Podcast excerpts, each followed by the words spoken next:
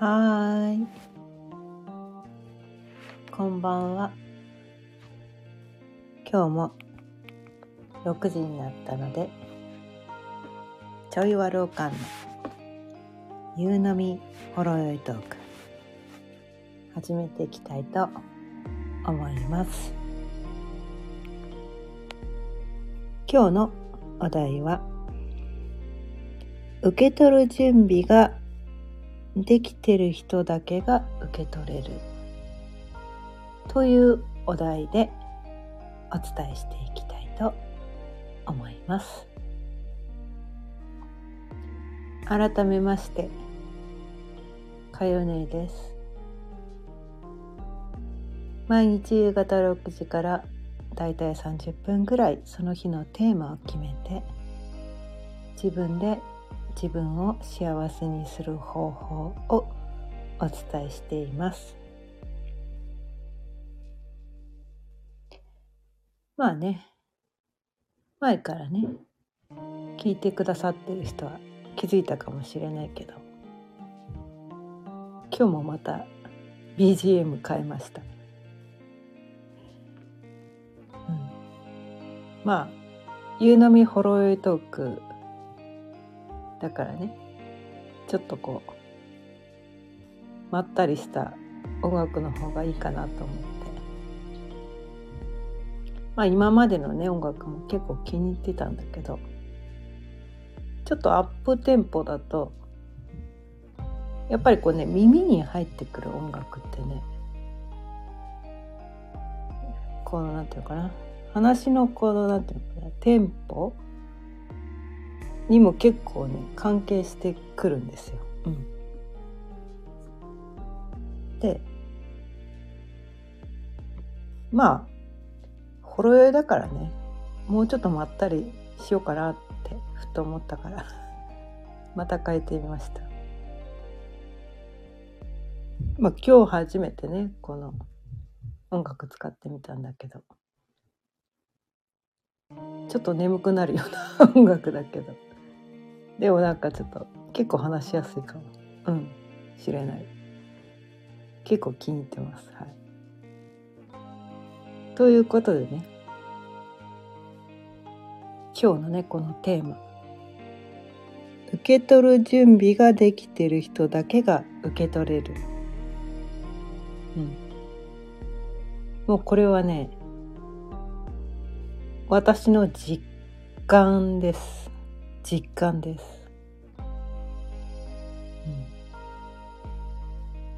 うん、もうほんとそうだなって思って。それに気づかされたのがねこう今から10年以上前かな。うん。123年前かな。ちょっとあんまり覚えてないんだけど。私あの京都のね三十三間堂って知ってますかね、うん、まあ三十三間堂か。なぜか知らないけどこう好きで。あそこってこういろんななんかこう仏像がね1,000体ぐらい並んでるんですよね。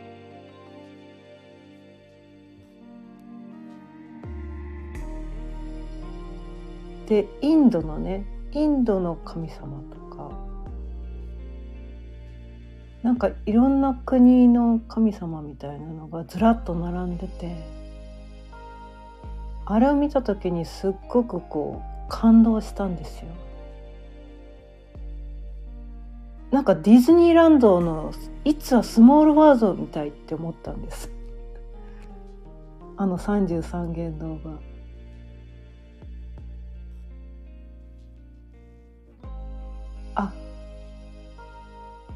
そうかみたいな。いろんなね世界でいろんな神様いるけどなんかそのね宗教の違いとかでねなんか戦争したりしてる人もいるけど結局みんな伝えてる大切なことって根底では同じことで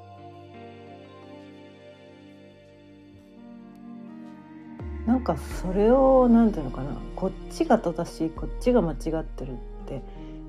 言う必要ないんだなっていうのがそれを見た時にすごくなんかこう別に何何か書いてあるのを読んだわけじゃないんだけど感覚的にねそれを受け取ったんですよ。いろんな人がまあ 神様なんだけどねそこはね。仏様ね。神様仏様ばっかりが並んでるんだけど。結局みんなこうなんていうのかな。みんお互いの幸せを願ってるだけなのかな。誰かを幸せにしてあげたい。もちろん自分もだけど。みんながただただ幸せを願ってるだけなんだなってていうふうに私は受け取ってあの33元度がねすごくいいなっって思って本当ディズニーランドの「いつはスモールワールド」の感覚を本当に同じエネルギーを私はあそこから受け取ったんですね。うん、でこの空気感を忘れたくないって思って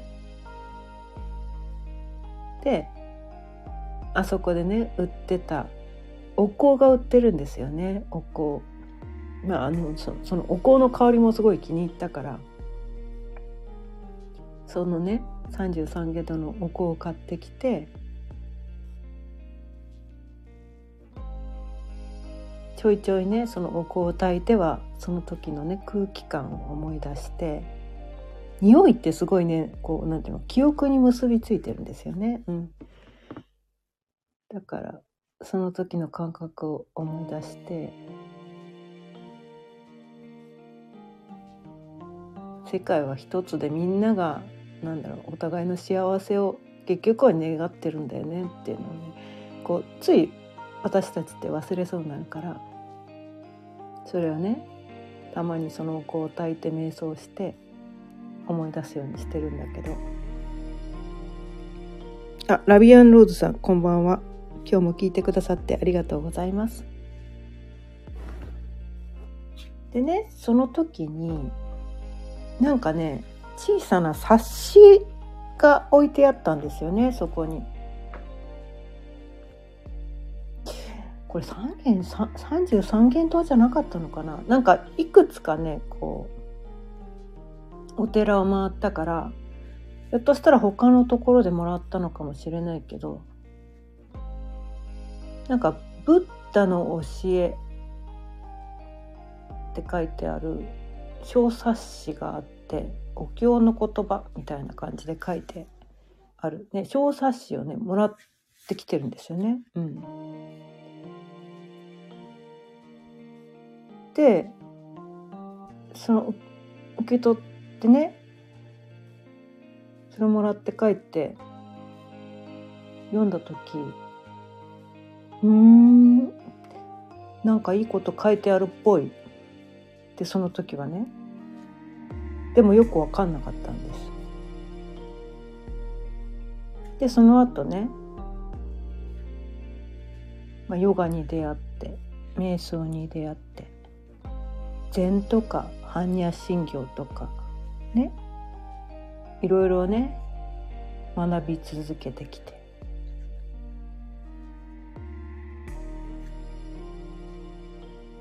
でそういうことを経てなんかこの冊子のことをね忘れてたんですねずっと。でもね今日たまたまねの瞑想の本私何冊か持ってるんだけどその瞑想の本開いてみたらその間になんか挟まってたんですよ。このね小冊子。薄い小冊子ですよ。36ページしかない。薄い小冊子です。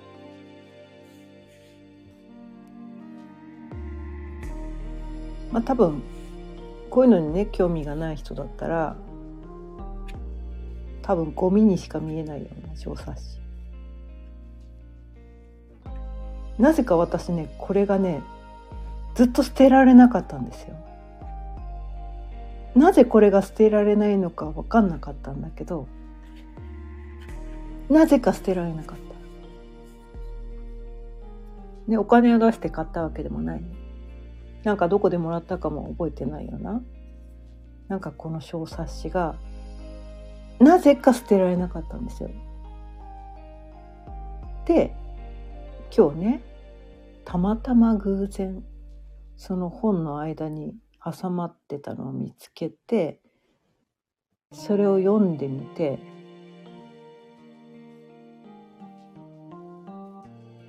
もうそこに書いてあることの何ていうのかな深さに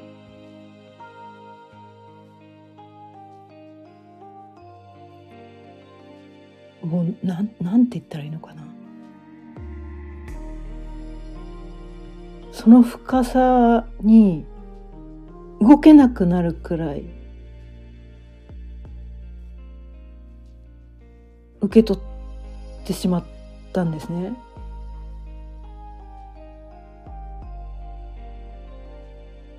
今まで何度かこの冊子目にして何度も何度も読んできたはずなのに今まで受け取れなかった深さでそのね読むたびにその深さがどんどん変わってきたんだけどこの今今私がね今日ついさっきまで読んでたんですけど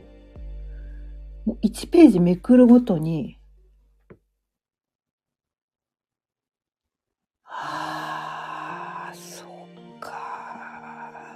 みたいな感じで、すごく深く、なんていうのかな、自分の中にこう、染み渡って、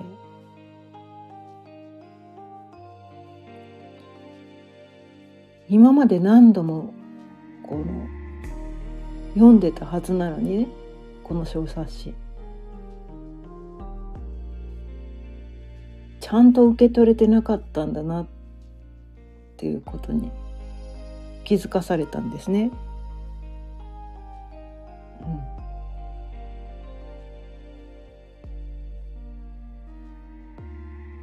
うん、でこの感覚って私あの実は知ってたはずなんですよね。うん、子供の頃から本が大好きでで、まあ、小学校高学年くらいから親がねクリスマスプレゼントにはちょっと難しめな本をプレゼントしてくれるようになって、まあ、いわゆる純文学的な本ばっかりプレゼントされてたんですけど、まあ、最初に受け取ったそのね小学校5年生、まあ、10歳ぐらいの年齢の時にはいや難しいだろこれみたいな感じで。全然わかんねえみたいな。感じだったけど。でもそれからね何度か同じ本をその違う年齢で読んでみ見た。多分全部で5回ぐらい読んだのかな、うん、するとそのなんていうのかなその年齢ごとにこのその全く同じ本なんだけどそこから受け取れるものっていうのの違いがその、ねまあ、年齢だけじゃないのかもね経験経験もあるのかもしれないんだけど全然全く違ったんですよその読む旅ごとに。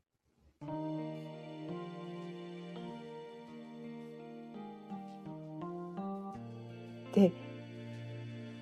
あそうかいい本っていうのは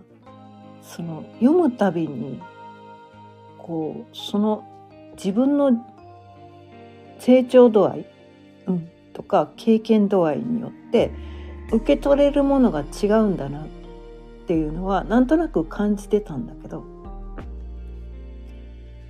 なんかやっぱりこの仏教とかなってくるととてもこう伝えてくれてることが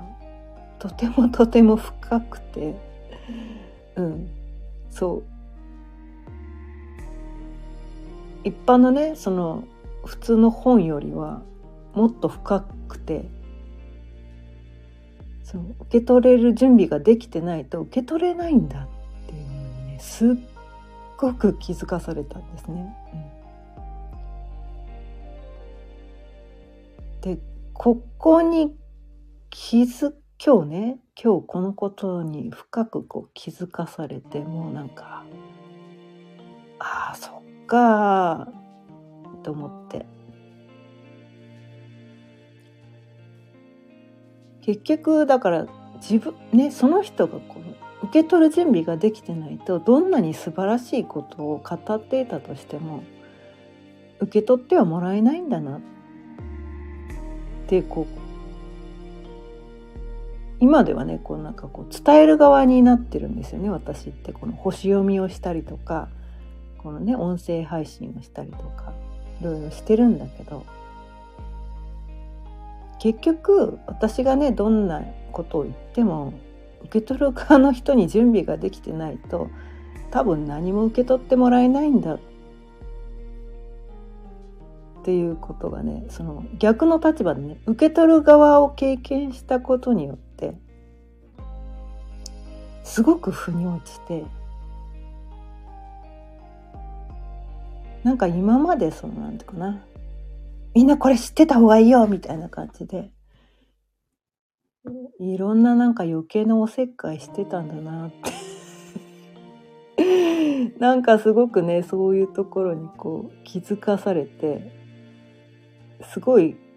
まあ昨日も似たようなことを伝えたかもしれないんだけどまあ無駄な力が入ってたなみたいな。みんなこれ知ってた方がいいよ。これいいことだからね。みたいな。なんか無駄に肩に力入ってたかなっていうところに気づかされて。でそれどっかこう押し付けみたいな感じになってたかな。っていうところにも気づかされて、うん、ちょっと反省したんですけど。多分こう準備ができた人はこっちからね無理やり押し付けなくても向こうから寄ってくんのかなみたいな。なんかそんなところにも気づかされて。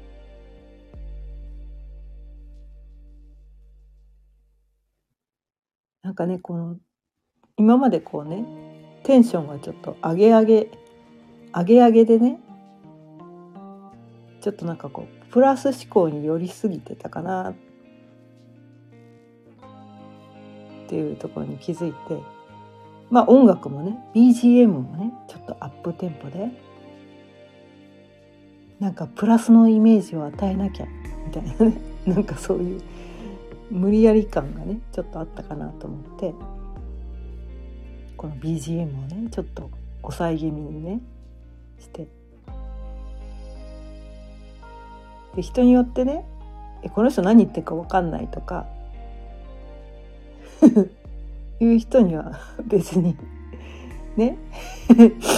うん、伝える必要ないのかなみたいな。その人が準備ができた時にしか受け取れないわけだから結局ね、うん、おせっかいはもうやめようみたいな。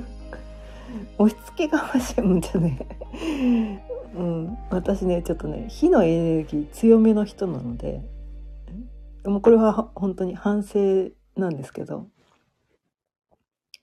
ちょっとねおせっかいがちになりがち。なんです。はい。反省します。強く言い過ぎてたかも。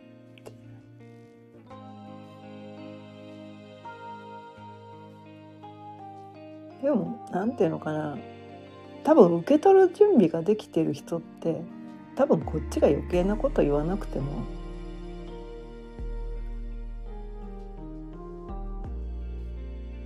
多分ねうん。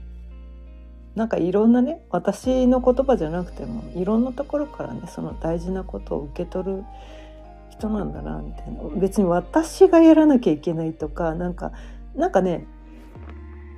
妙に肩に力が入ってて私がやらなきゃいけないとか私がこの世を何とかしなきゃいけないとか 昨日もね何とかあのしなきゃ手放すみたいなことを伝えてたんだけど、うん、でもそれできてなかったねみたいな。そう何とかしなくてもいいんですよ。結局ねこのねまあ星読みを学んだことによってそこに気づけたっていうのもあるんだけど私たちがねコントロールできることなんか何もないんですよ。すべてはこのね宇宙の采配で、うん、宇宙の流れで私たち人間の一人がねコントロールできることなんか何もないんです。で誰がいつどんな時にねどんな情報を受け取るかも全て宇宙が決めてるから自分が何とかしなきゃとかもうそんなことをしなくていいんだっていうところに気づいてなんかすごくね楽になったんです。なんか今まで自分が背負わなくていい荷物を無理やり背負ってえ別に誰もそんなに重い荷物背負えって言ってないのに なんか自分で無理やり背負い込んで重い重いって言ってたみたいな、バカじゃねえの？みたいな。本当に笑っちゃうしかないんですけど、うん。まあそんなところに気づいて、今日はねこのお題でお伝えしてるんですけどこれ結構ねあのね子供にやっちゃいがちなんですよね親は。うん、親はね子供にねこういうことやっちゃいがちなんですよ。もう私も散々やってきました。散々やってきました。うん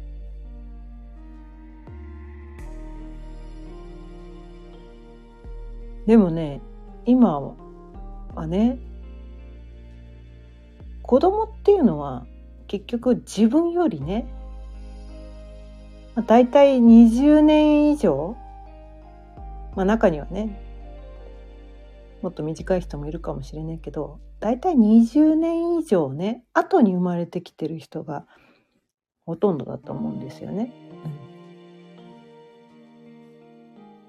うん、ってことは子供の方がね進化した存在なんですよ。進化してるんです。こう宇宙の流れっていうねこう時代ごとにねこのテーマが変わってそう進化したテーマを受け取って生まれてきてる人たちなんですよね。我が子という存在は。ただそのね犯罪はやっちゃダメとかこう命の危険が及ぶようなことはやっちゃダメとか、まあ、教えなきゃいけないことはもちろんいくつかあるんだけれどもでもなんか余計な口出しって親はしちゃいがちなんですよね。うん、なんかこう「あれやったのこれやったの?」とか「忘れ物はない?」とかなんか余計な口出しをしちゃいがちなんですよね。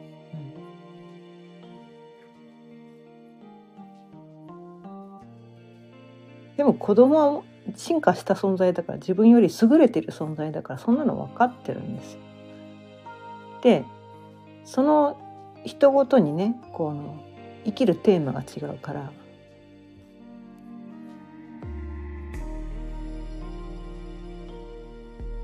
別に親の価値観で生きてない わけなんですよね。うん、で子供の方から求められてないのに余計なあれこれをね口出しすると受け取ってもらえないわけなんですよ結局準備ができてないから。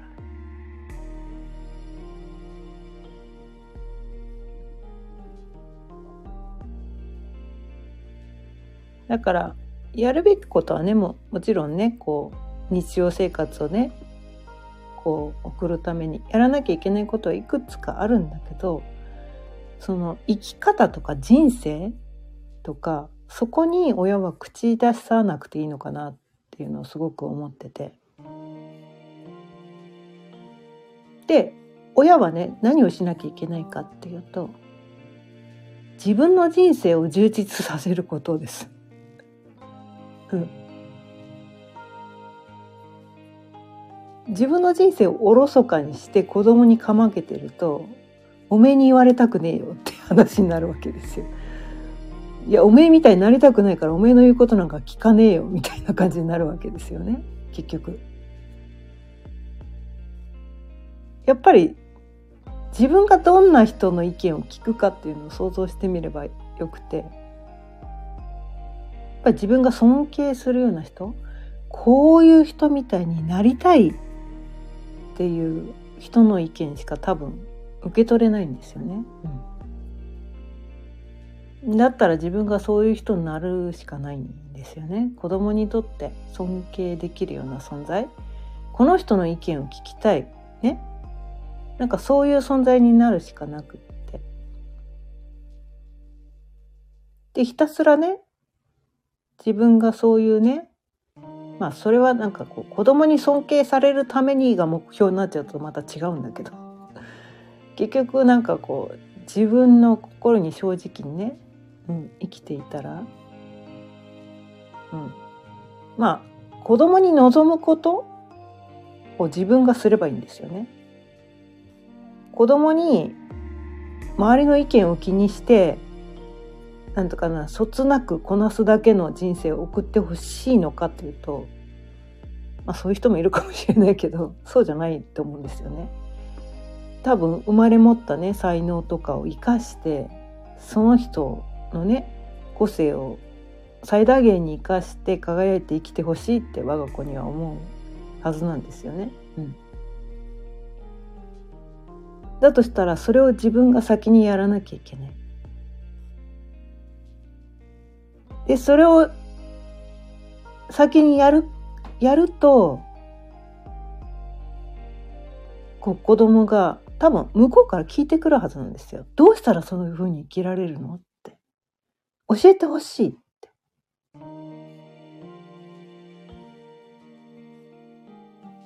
多分そういうふうな存在にならなきゃいけないのかなって思ってだから口うるさく言うことが親のするべきことじゃないんですよね。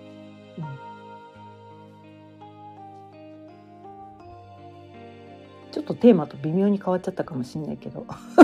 言ってることがね。うん、まあ今日はねこのね、まあ、自分も結局誰の言葉を受け取れるかっ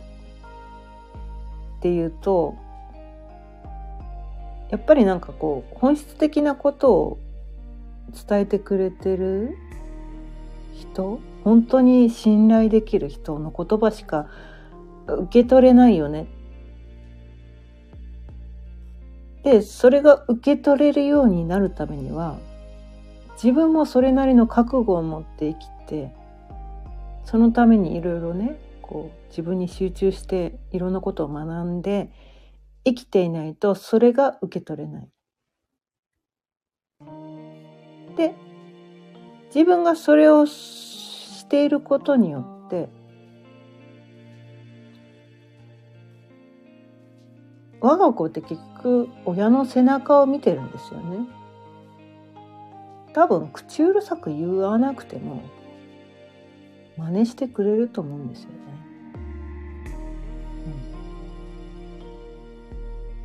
うん、準備ができたら。でそのねいつ準備ができるかっっていうのもその人によってね何歳で準備ができるかとか違うんです。若くで準備ができる人もいれば年取ってから準備ができる人もいて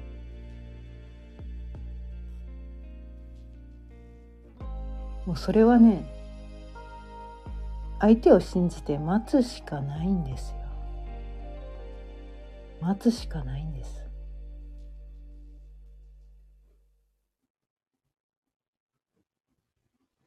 信じられないからあれこれ口うるさく言っちゃうんですよね私たちって。私もそうだったんだけどね散々それをやってきたんです。でももうねそこを手放そうと思いました。人って結局誰かに信じてもらえたらそれに応えようとする生き物だと思うんですよね。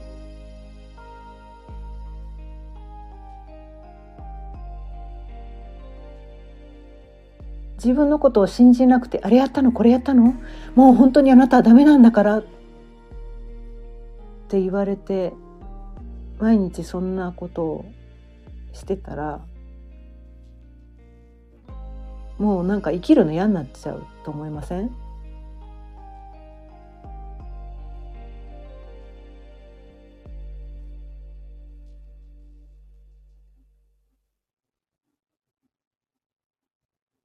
なんかね。結局そこに行き着くのかなって思って。自分がどんな人を尊敬するのか。ね。自分がどんな人の言葉だったら受け取れるのか。っていうことを考えて。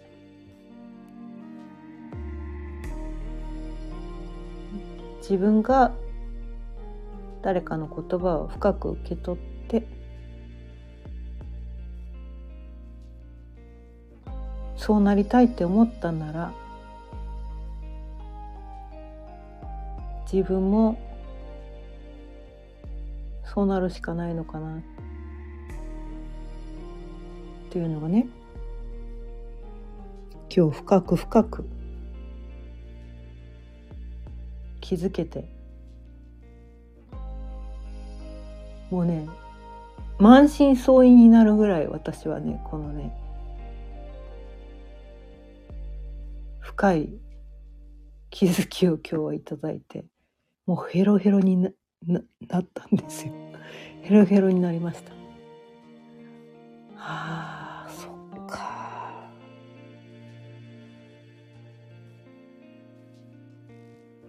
って思いました。うん。なのでね今日はちょっとこの BGM もスローテンポでこの深い気づきっていうののねエネルギーをね伝えるべく今日まったりめにゆっくりと深いテーマでお伝えしてみました。